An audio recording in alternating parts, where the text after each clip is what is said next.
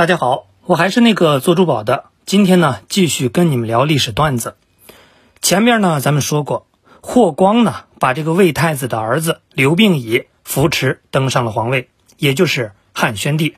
那从这以后呢，霍光是独揽大权，每天面对着霍光的目光，汉宣帝简直是如芒刺在背，心里呢很不舒服。不过，宣帝自出生起就遭受大难，在民间呢是吃尽了苦头，善于察言观色，也能做到动心忍性。就这样呢，忍了霍光整整六年。这期间呢，汉宣帝一直在争取所剩无几的皇权。他为曾祖父汉武帝立庙，更为祖父刘据一家平反，并且呢，安排了数百户的守墓人。在另一件事上。汉宣帝呢，更是不肯让步。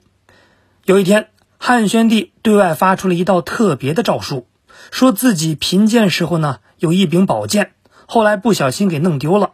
那这把剑虽然陈旧，却是心爱之物，希望臣民们能够帮助去寻找一下。那群臣看到这封诏书，都知道汉宣帝不是要寻剑，而是想立结发妻子许平君为皇后。可当时霍光夫妇有意让小女儿霍成君当皇后，诏书下达以后，支持宣帝的大臣们那是纷纷上书称赞许平君贤德，少数服从多数。那在立后一事上，宣帝终于如愿以偿。不过这事儿呢还没完，依照惯例，皇后的父亲应该进位做列侯。之前呢，汉文帝的窦皇后受封，他已经去世的父亲。就被追封为安成侯。汉昭帝继位以后，也追尊他的母亲钩弋夫人为皇太后。那外祖父赵父为顺成侯。窦皇后与钩弋夫人都出身卑贱。那许平君的父亲许广汉也有一个尴尬的身份，他呢是行于之人，曾经被汉武帝施以宫刑。霍光因此呢就故意上奏爆料许广汉是一个。不完整的人，那如何能够封侯呢？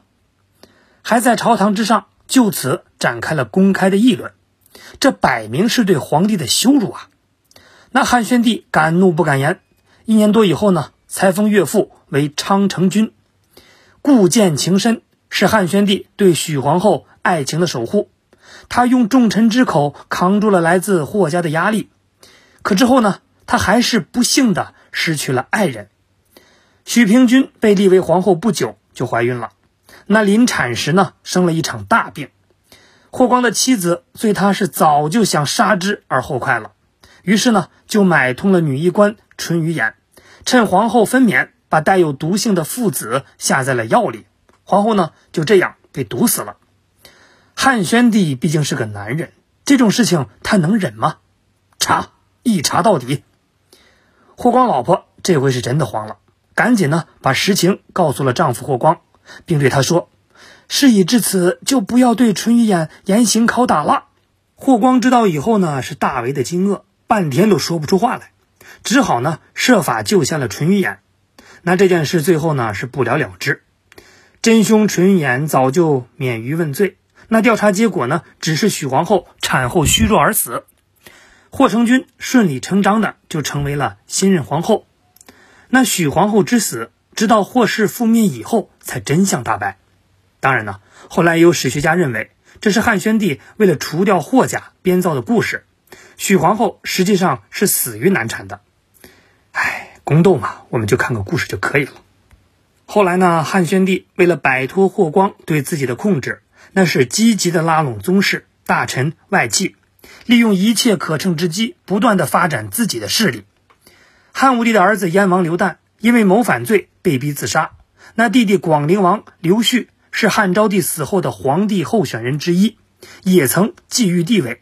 汉宣帝不计前嫌，多次施恩于宗室，还封燕王与广陵王的子孙为王侯。同时呢，对那些因获罪而被开除属籍的宗室成员，也下诏给他们改过自新的机会。你想？自从汉文帝、汉景帝时期开始执行的推恩令，汉朝的宗室已经被推得不剩什么了。那这些举措一执行，宗室们能不拥护吗？那车骑将军张安世是霍光的左膀右臂，位高权重。哥哥张贺呢，还是汉宣帝年少时候的恩人。前边呢，咱们说过，张安世是一度的看不起刘病已，还曾经劝过他的哥哥，千万不要把女儿嫁给这个穷小子。可汉宣帝继位以后，不但多次赏赐张安世，还把他的三个儿子都任命为高官。张安世的儿子张彭祖就过继给张贺为子，这个呢是宣帝的发小，曾经同席读书，关系呢自然是很铁。这个无形中也拉近了汉宣帝和张安世的君臣关系。那几年以后，张安世逐渐就脱离了霍光一党，对汉宣帝可以说是忠心耿耿。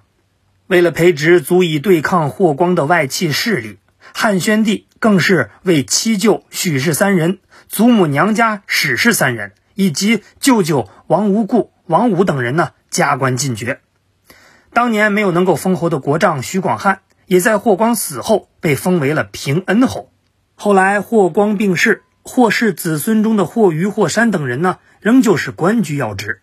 汉宣帝亲临霍光的葬礼，给他最高的礼遇，让他陪葬茂陵。但是霍氏一族群龙无首，很快呢就被分化瓦解，军政大权又回到了宣帝的手里。霍光去世仅仅两年，有人呢就揭露许皇后一案的真相。还有人告发霍氏家族曾经谋划废立皇帝、毒害太子的事情。好了，新账老账呢，这下一起算，霍氏家族最终因谋反罪被一网打尽，霍余被腰斩，霍山呢自杀，霍成君被废后，然后呢遭到软禁，霍氏的亲贵全部遭到了清算。就这样，显赫一时的霍光家族就此是烟消云散。事实上，没有霍光，也就没有汉宣帝。无论汉宣帝是如何的仇恨霍氏一族，不过呢，他都是霍光政策的继承者。他呢，也将延续汉昭帝以来由霍光辅政开创的中兴之势。十五年以后，汉宣帝命人绘制了十一名功臣画像，挂在了麒麟阁。那霍光一族虽被诛灭，但他本人呢，是仍旧名列榜首。宣帝。也称他是公如肖像国，那这个权臣可能宣帝一辈子也忘不了。到这儿呢，汉宣帝的时代才徐徐的展开。